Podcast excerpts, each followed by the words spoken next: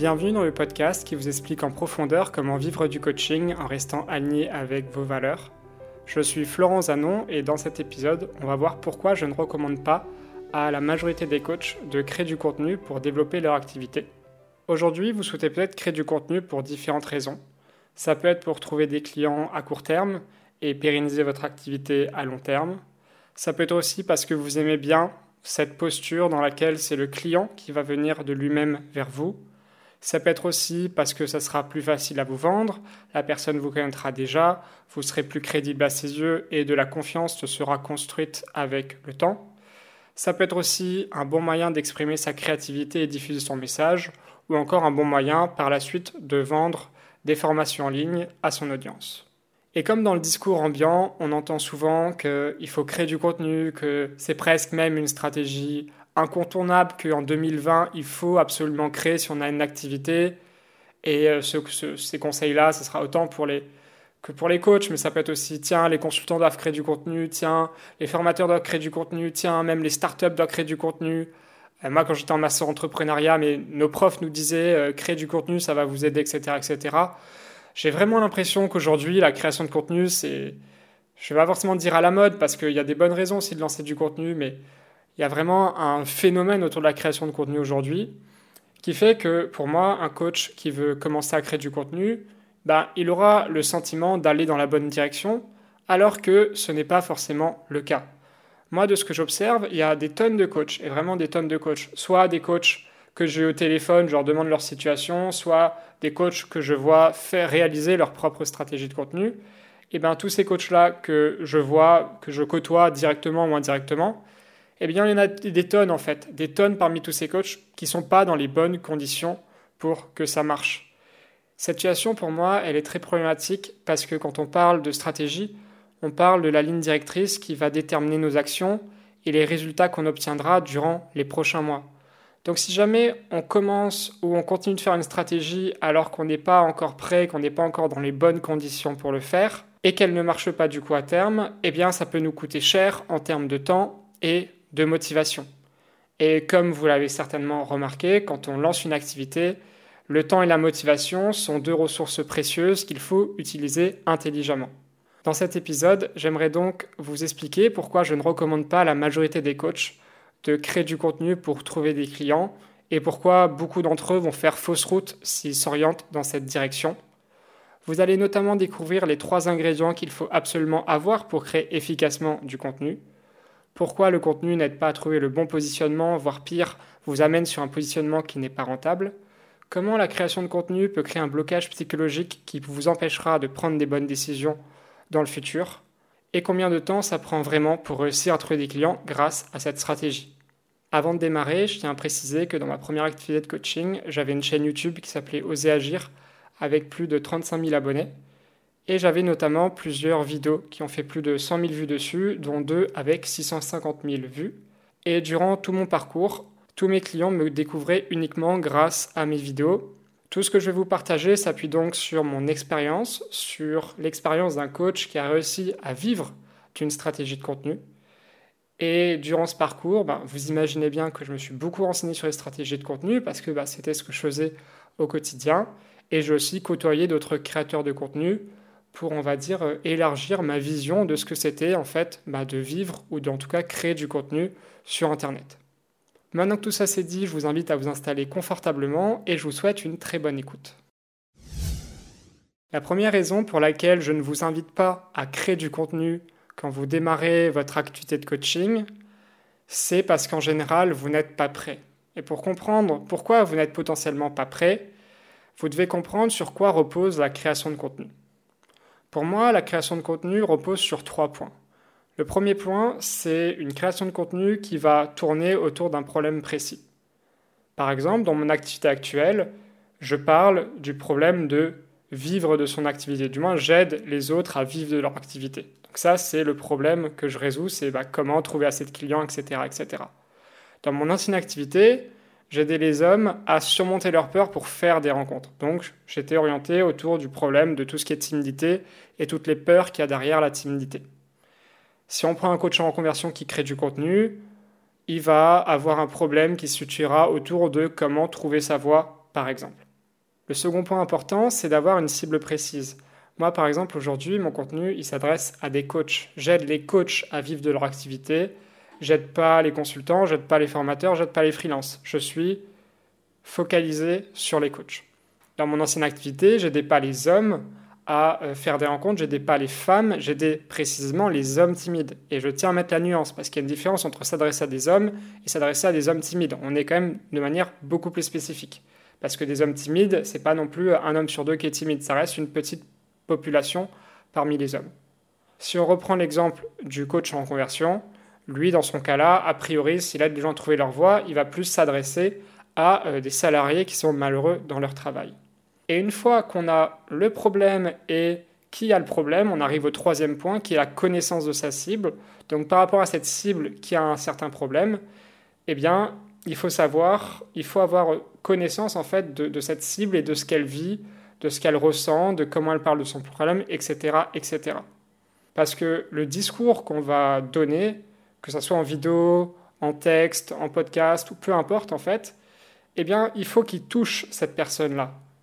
Il faut vraiment qu'elle se sente touchée pour se sentir concernée et se dire tiens, cette personne, elle me parle, j'ai envie d'aller plus loin avec elle, d'abord en suivant son contenu, puis ensuite, pourquoi pas, en prenant un appel pour voir si elle peut me coacher, par exemple.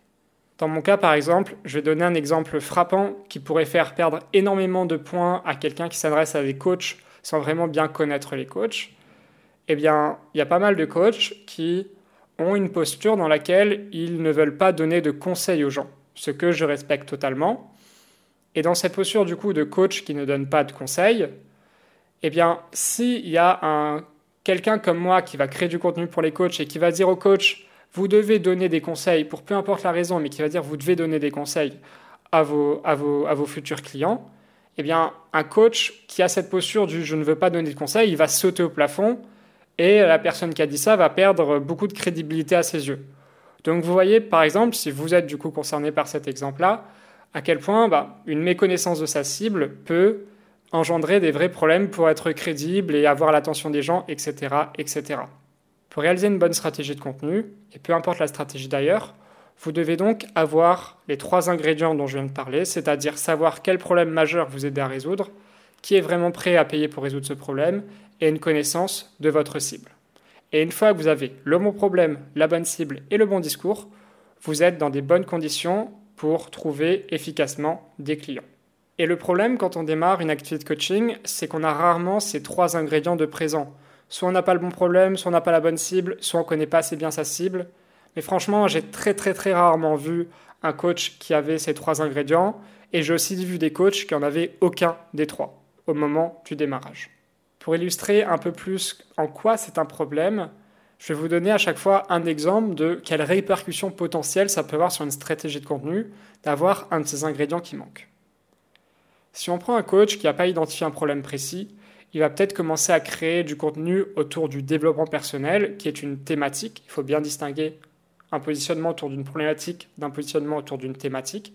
Et donc s'il parle de développement personnel, il aura du mal à capter l'attention des autres parce qu'il y aura des contenus plus spécialisés que lui ailleurs. Par exemple, s'il fait une fois sur dix un article sur comment trouver sa voie, et eh ben face à un autre coach qui crée que du contenu sur comment trouver sa voie, et eh ben l'autre coach sera beaucoup plus intéressant à suivre parce que tout le contenu parlera à la cible qui cherche sa voie. En plus de ça, quand on crée beaucoup de contenu, eh on paraît moins crédible, même si c'est pas forcément vrai, c'est une réflexion émotionnelle. C'est comme si vous passez devant un resto qui fait des sushis et des pizzas. En soi, quelqu'un peut très bien être très bon pour faire des sushis et des pizzas, mais quand vous voyez ça sur un restaurant, vous dites attends, il fait des sushis et des pizzas, c'est louche le truc. Il y a aussi une question de fidélité. Un moment, si je suis un coach en reconversion pour trouver ma voie, par exemple, et qu'après il va parler de comment gérer ses problèmes de couple, et puis après de comment être un dirigeant inspirant, sauf si je suis un dirigeant perdu qui veut motiver ses équipes et qui a des problèmes avec sa femme.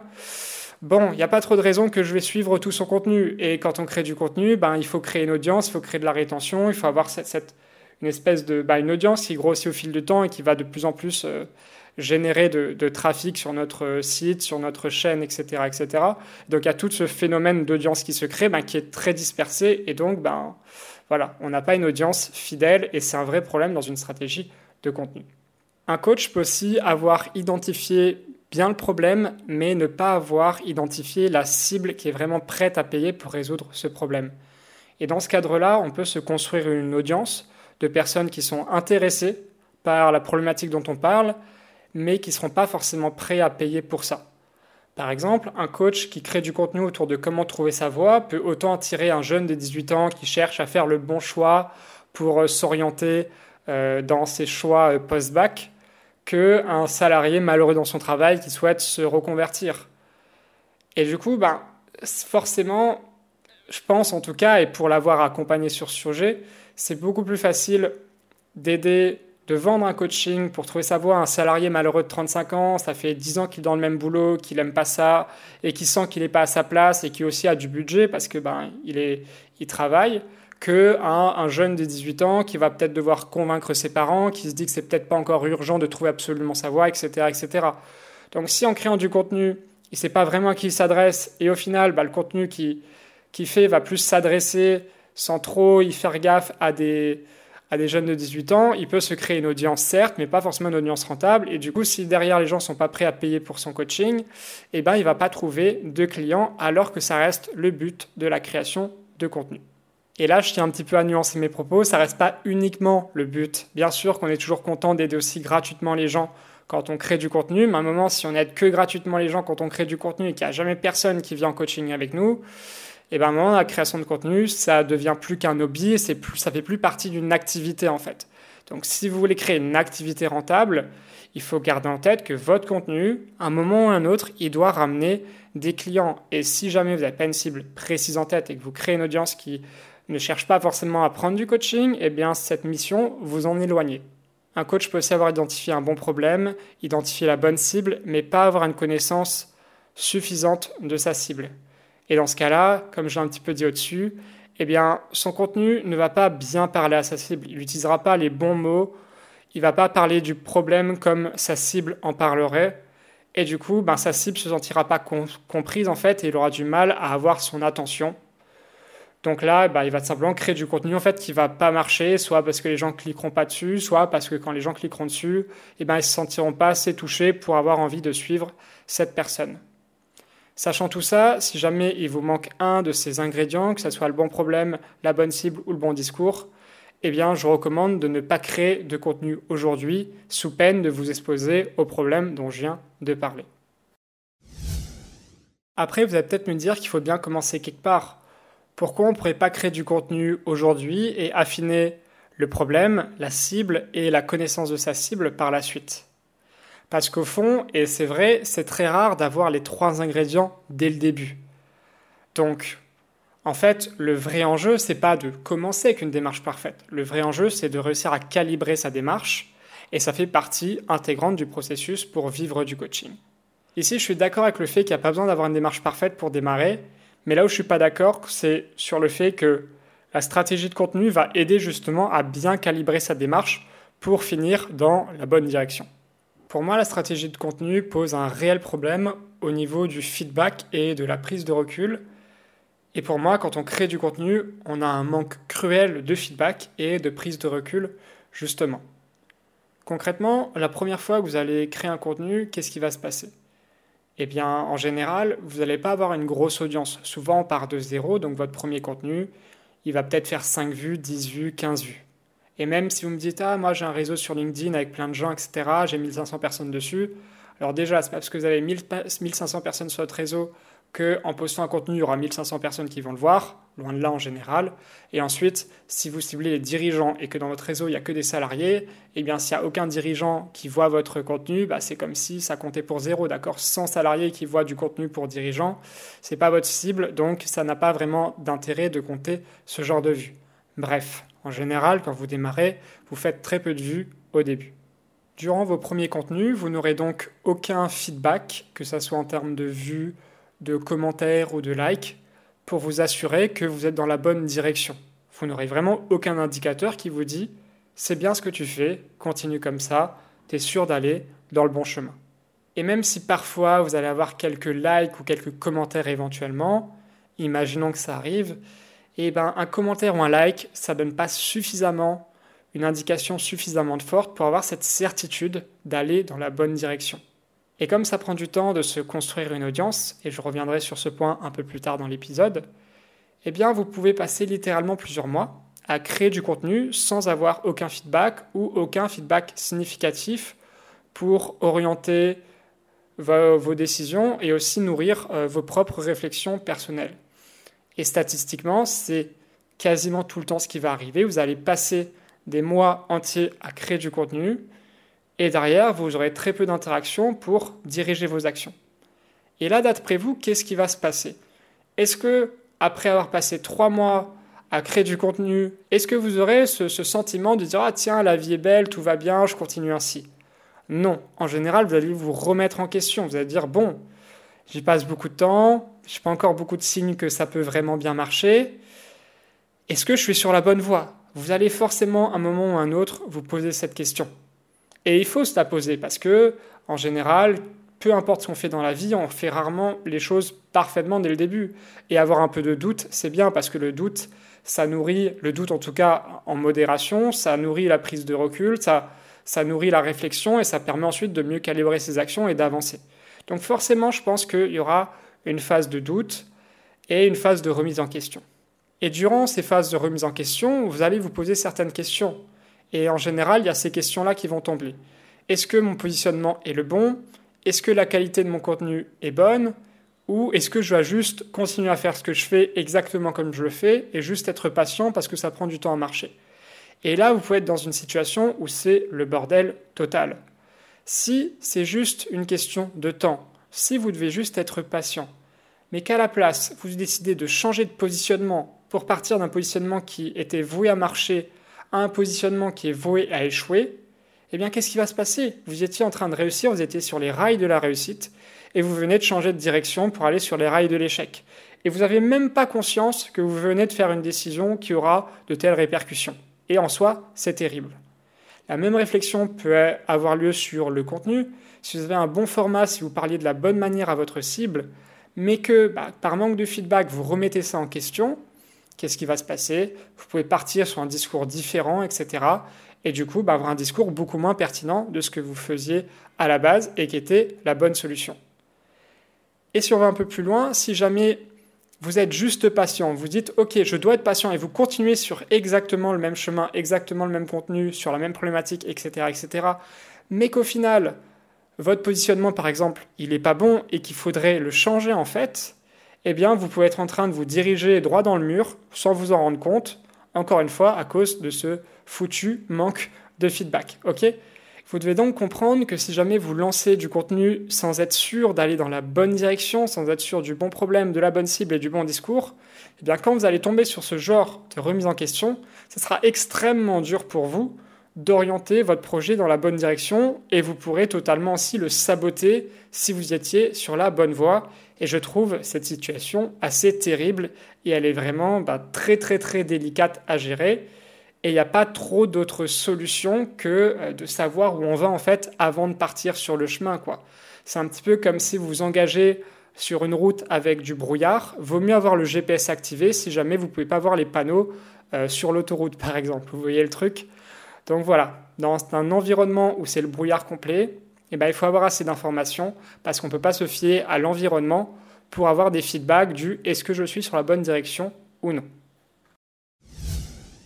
Après, on peut aussi tomber dans un scénario où on crée du contenu et on a une audience qui se crée et plutôt que d'avoir un manque de feedback, eh ben on va avoir de plus en plus de vues, de plus en plus de commentaires, de plus en plus de likes.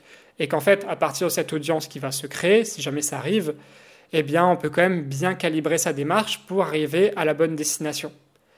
Eh bien ici, j'ai envie de vous dire que même ça, c'est pas suffisant. Même si votre contenu marche rapidement et que vous faites par exemple 500 vues par contenu, eh bien, vous n'aurez que la confirmation que les gens aiment votre contenu et que votre positionnement plaît, mais vous n'aurez pas la confirmation la plus importante qui est est-ce que les gens sont prêts à payer pour vos services?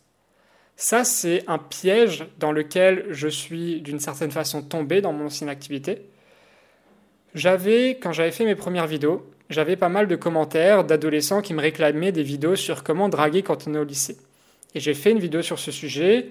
Elle a plutôt bien marché quand je l'ai lancée. Et aujourd'hui, elle a 87 000 vues, ce qui est quand même plutôt sympa. Et suite à, ce succès, j'avais aussi créé une autre vidéo qui s'appelle Comment embrasser la première fois, qui a fait 200 000 vues.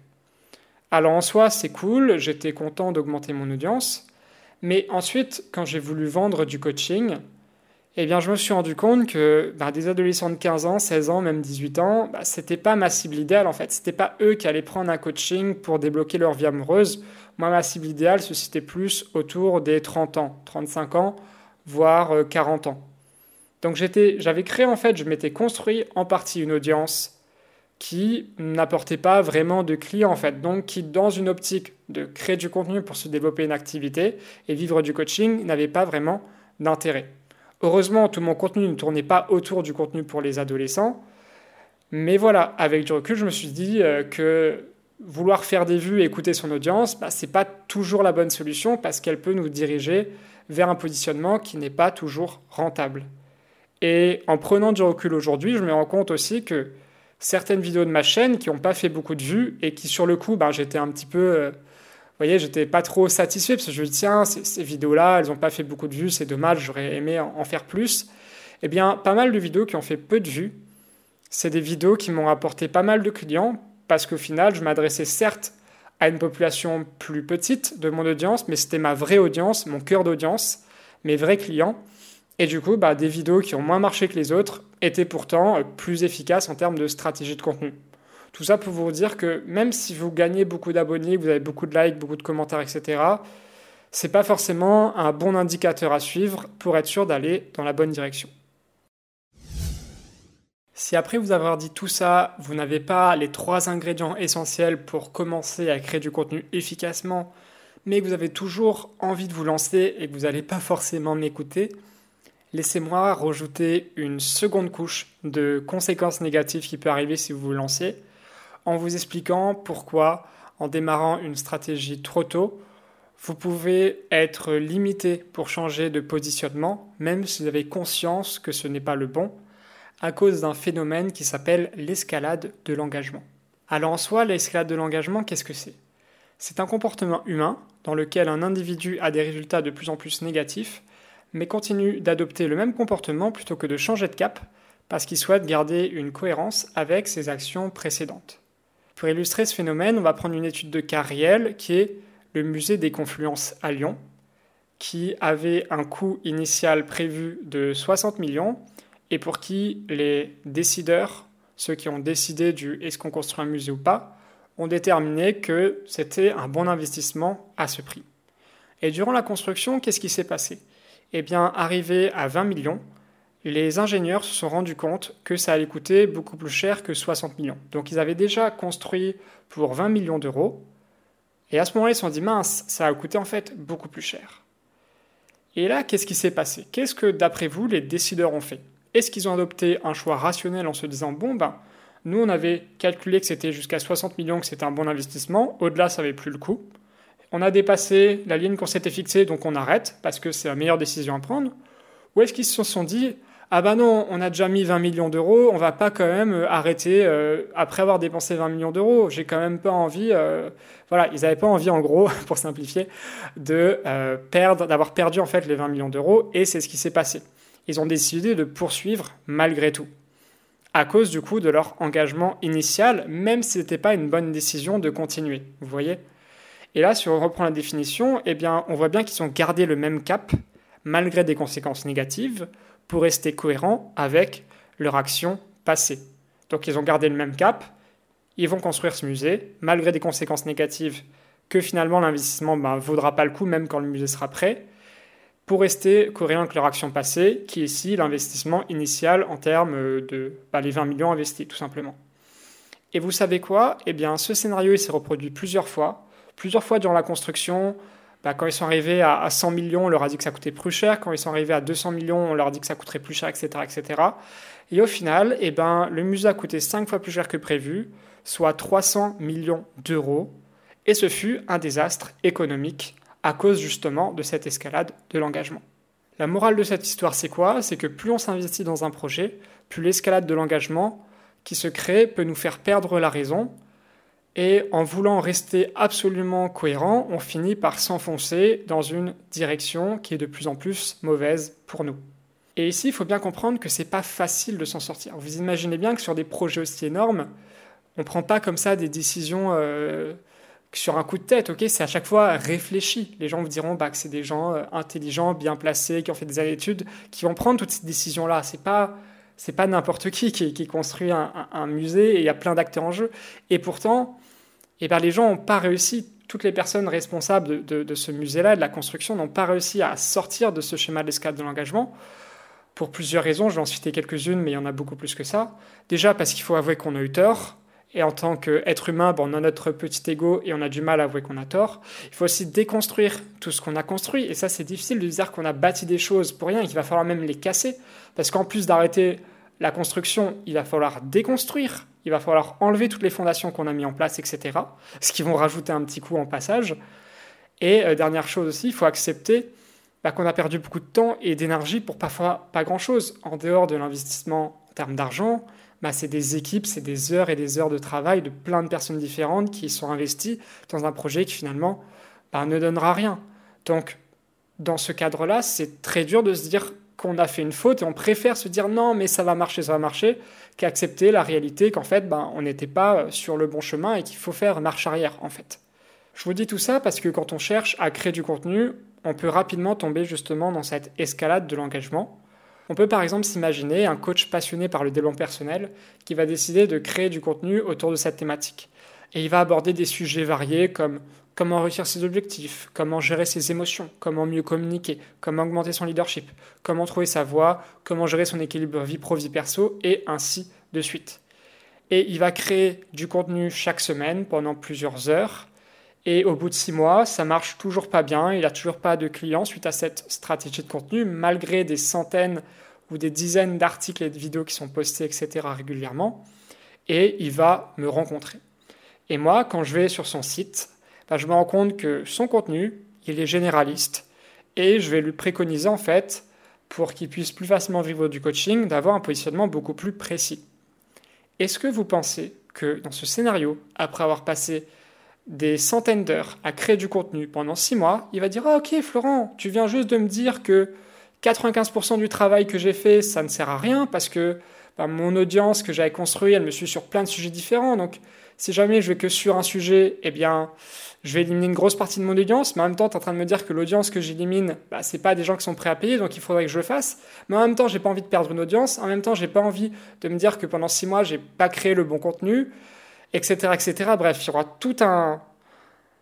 D'un côté, une partie de son cerveau lui dira bah c'est vrai, Florent il a raison, il faut que tu te positionnes.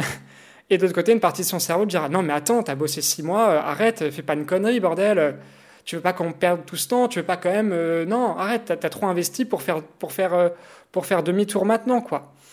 Donc il y aura tout ce conflit interne et dans pas mal de cas, là je vais pas trop m'avancer sur est-ce que la personne va prendre la décision ou pas de, sortir de cette escalade de l'engagement, mais dans beaucoup, de, dans beaucoup de cas, je pense que vraiment dans beaucoup de cas, ça va être très dur pour elle de sortir de cette escalade de l'engagement.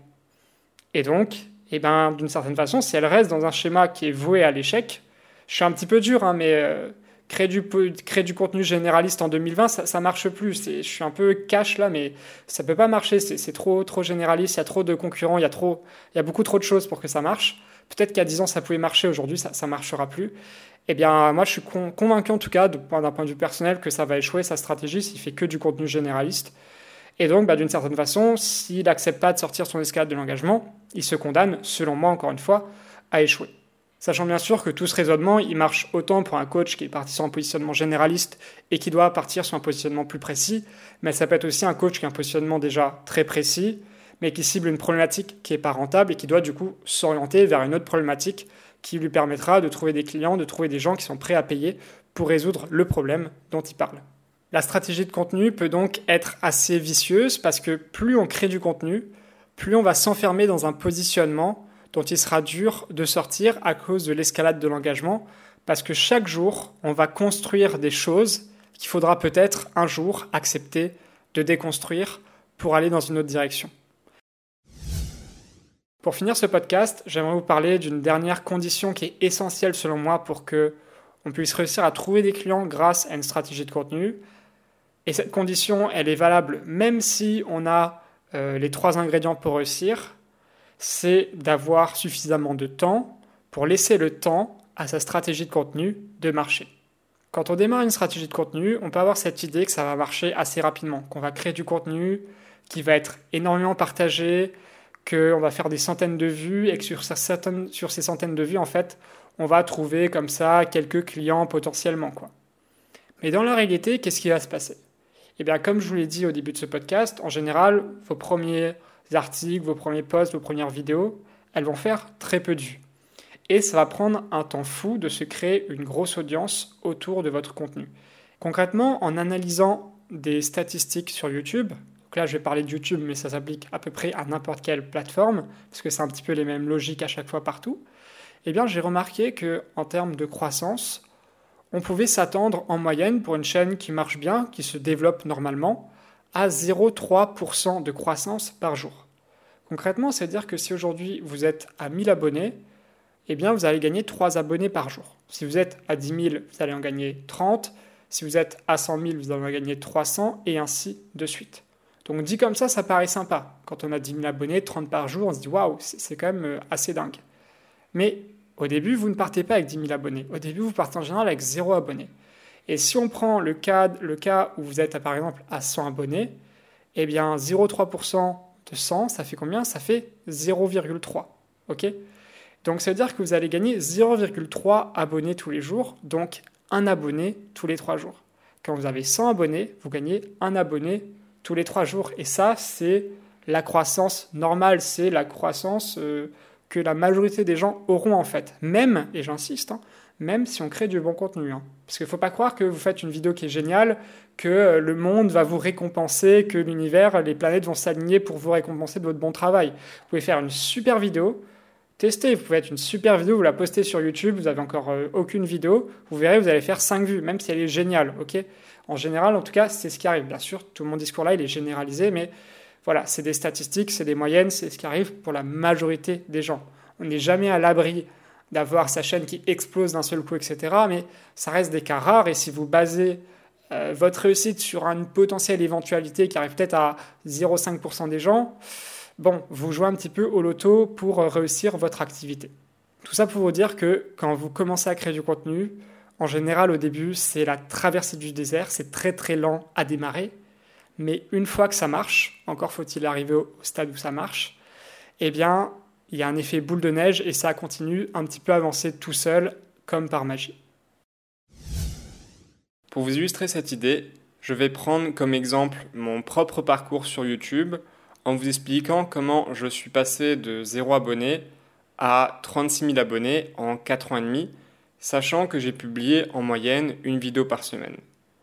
J'ai lancé ma chaîne en 2016 et en février 2016, j'ai posté du coup ma première vidéo avec zéro abonné. Quasiment un an plus tard, en janvier 2017, j'avais 1100 abonnés, sachant que à ce moment-là, quand j'ai remarqué que ça prenait du temps de trouver des vues, de faire des vues sur YouTube, eh ben, j'ai décidé de poster ma vidéo sur certains forums que je fréquentais où il y avait des hommes timides pour un petit peu booster, on va dire, manuellement ma progression afin de passer plus vite justement le cap des 1000 abonnés. Et même si ça paraît peut-être peu d'avoir fait 1000 abonnés en quasiment un an, sachez que pour avoir fréquenté pas mal de communautés en ligne où il y avait des jeunes créateurs de contenu, donc des gens qui lançaient leur chaîne YouTube ou leur podcast ou leur blog ou peu importe en fait, eh bien c'était pas du tout rare, c'était même un cas très très fréquent que les gens prenaient facilement un an pour se construire une première communauté de 1000 personnes euh, qui les suivaient. Et il y en a même certains qui, après un an, n'avaient toujours pas 1000 personnes derrière eux. J'avais donc en janvier 2017 1100 abonnés et six mois plus tard, en juin 2017, j'ai fait 2000 abonnés. Et si vous faites les calculs, on est environ à un taux de 0,3% de croissance par jour.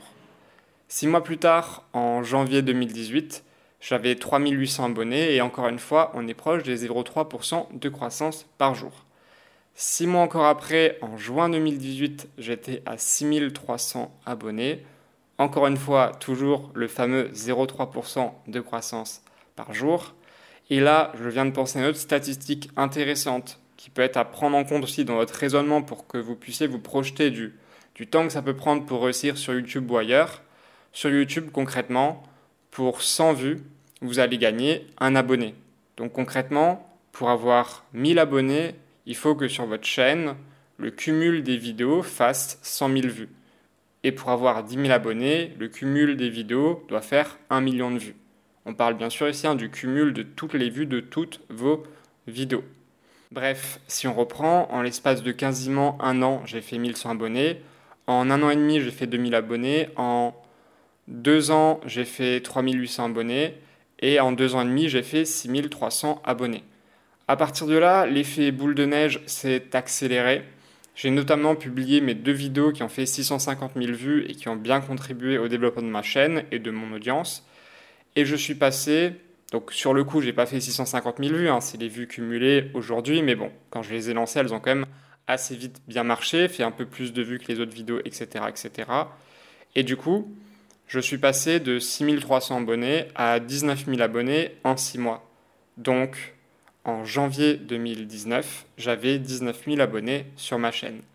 Six mois plus tard, en juin 2019, je suis passé à 26 000 abonnés. À partir de là, j'ai arrêté euh, de faire des vidéos tout simplement parce que j'ai enclenché ma transition vers mon autre projet, donc le projet sur lequel je suis aujourd'hui. Et aujourd'hui justement, en juin 2020, un an plus tard, je suis à 36 000 abonnés sur ma chaîne si on prend un peu de recul par rapport à ma situation, j'ai galéré comme pas possible à créer du contenu souvent pendant un an pour réussir à dépasser les 1000 premiers abonnés. Et à la fin, j'ai littéralement gagné 10 fois plus d'abonnés, j'ai littéralement gagné 10 000 abonnés sans publier la moindre vidéo. Et quand je vous dis ça, d'un côté, je trouve ça génial parce qu'on voit à quel point ben, créer du contenu quand ça marche bien, ça peut continuer à marcher entre guillemets sans rien faire, parce que j'ai littéralement rien fait pendant un an.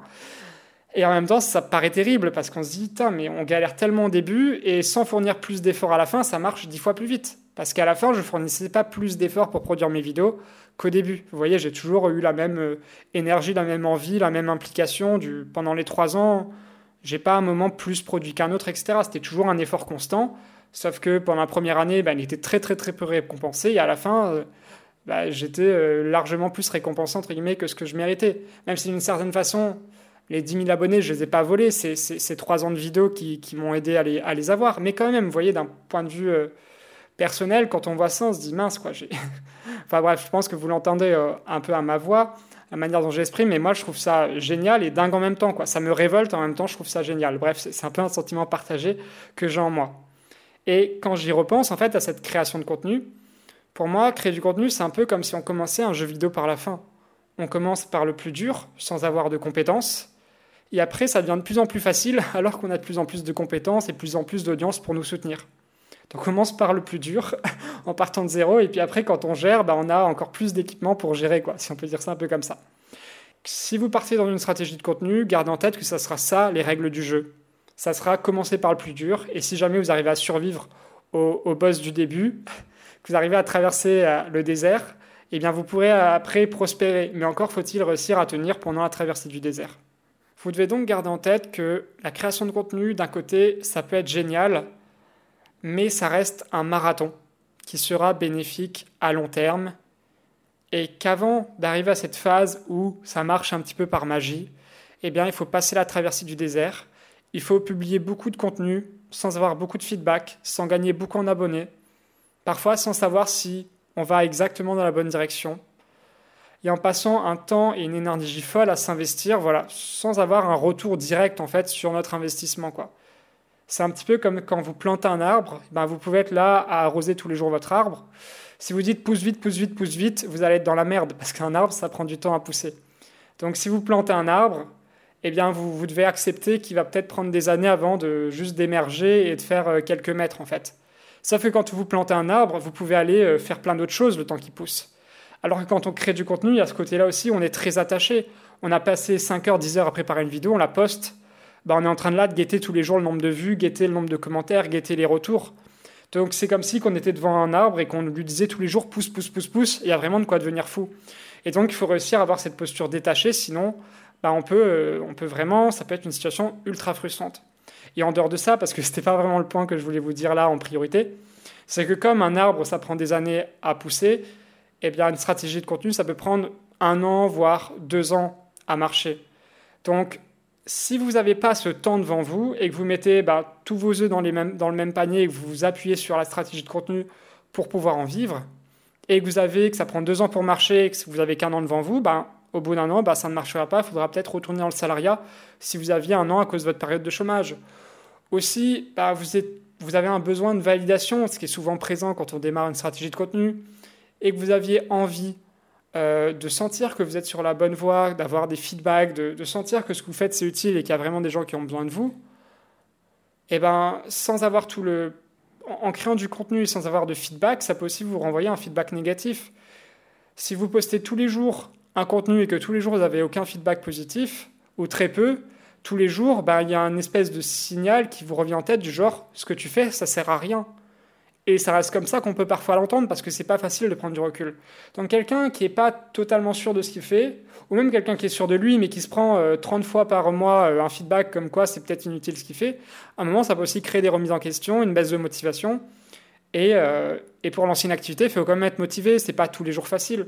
Donc si vous perdez grandement motivation, bah, ça peut vous casser en fait ça peut vraiment vous casser, comme un élève qui aimerait progresser en maths. Si tous les jours son professeur lui dit t'es une grosse merde en maths, il a beau être motivé pour faire des maths, si tous les jours son professeur lui dit ça, ça l'aide pas quoi pour réussir, même si à la base il voulait réussir en maths, vous voyez? Donc faites très attention à ça. Si votre temps et votre motivation sont limités, eh bien une stratégie de contenu peut vous poser des problèmes pour que vous teniez sur la durée. Et comme une stratégie de contenu, ça prend du temps pour que ça marche, et eh bien avant que ça marche, vous aurez fini par abandonner. Après, vous allez peut-être me dire qu'il n'y a pas besoin de faire des milliers de vues pour trouver des clients, que là, tout mon raisonnement, ça se base sur le fait d'avoir une grosse audience pour trouver des clients. Et vous dites peut-être que bah, si on fait, par exemple, 100 vues sur un article ou 100 vues sur une vidéo, eh ben, il y a sûrement une personne sur ces 100 personnes qui va peut-être devenir un client. En soi, est-ce que c'est est -ce c'est euh, irréaliste de penser que une personne, 1% des gens qui regardent notre contenu va devenir un client? Eh bien, j'ai envie de vous dire oui. Parce que sur une vidéo classique sur YouTube, pour 100 vues, vous avez un commentaire. Dites-vous, vraiment, vous pouvez observer, hein, ça, dépend des sujets, mais sur les chaînes qui parlent plus de, conseils, de développement personnel, toutes les chaînes un peu positionnées autour du coaching, en général, vous avez 100 vues pour un commentaire. OK? Ou du moins, un commentaire pour 100 vues, c'est peut-être un peu plus français. Donc, si vous avez juste un commentaire pour 100 vues, bah, vous imaginez bien que poster un commentaire, c'est moins engageant que quelqu'un qui irait jusqu'à vous contacter pour prendre un coaching avec vous. Donc si vous avez qu'un commentaire pour 100 vues, vous pouvez comprendre que vous n'allez pas forcément avoir un client pour 100 vues. De l'autre côté, vous devez aussi comprendre que quand vous faites 100 vues, vous ne faites pas vraiment 100 vues. Moi, de ce que j'observais sur mes propres statistiques, et je pense que c'est vrai sur beaucoup de chaînes, sur 100 personnes qui regardaient mes vidéos, il y en avait 20 à 30% qui allaient jusqu'au bout. Donc, on va dire qu'ils regardaient jusqu'à 80% de la vidéo minimum. Donc, ils regardaient vraiment la vidéo. Par exemple, sur une vidéo de 10 minutes, il y a environ 20 euh, à 30% des gens qui vont aller jusqu'à la 8 minute. Tout le reste arrête avant. Et s'ils arrêtent avant, bah, ils n'ont pas vraiment consommé le contenu. Vous voyez ce que je veux dire? Donc, quand on fait 100 vues, en fait, il n'y en a peut-être que 25 qui sont vraiment des vues réelles. Et sur ces 25, il n'y a pas forcément 25 personnes qui sont vraiment dans notre cible. Par exemple, moi, dans mon ancienne activité, bah, sur mon nombre de vues, je savais qu'il y avait une partie qui était euh, des, adolescents ou des jeunes adultes qui n'étaient pas ma cible idéale et qui comptaient pas vraiment comme des potentiels clients. Donc au final, même si on fait par exemple 500 vues ou 1000 vues, bah, on n'en fait pas vraiment autant en fait quand on regarde bien dans les détails. Il faut donc, pour trouver des clients, avoir une grande visibilité et faire quelques centaines de vues, c'est rarement suffisant. En vous disant tout ça, vous demandez peut-être, mais Florent, tu es en train de me dire que pour démarrer une activité de coaching, c'est pas forcément l'idéal de créer du contenu. Pourtant, toi, tu as fait que du contenu dans ton ancienne activité, donc tu as démarré aussi par la création de contenu. Est-ce que c'est pas un petit peu incohérent? Est-ce que tu n'es pas en train de ne pas recommander un truc que tu as fait de ton côté en fait? Eh bien, même ça peut être incohérent éventuellement, il faut savoir que ce n'est pas incohérent parce que je n'étais pas du tout dans la même situation que vous. La première différence, c'est que j'avais pas le niveau de réflexion que j'ai aujourd'hui. J'avais pas toute la prise de recul bah, que m'a appris en fait mon expérience pendant trois ans. J'étais un petit jeune, insouciant, qui se lançait dans une stratégie de contenu parce qu'il avait vu que ça pouvait faire des vues, il avait vu que ça pouvait marcher.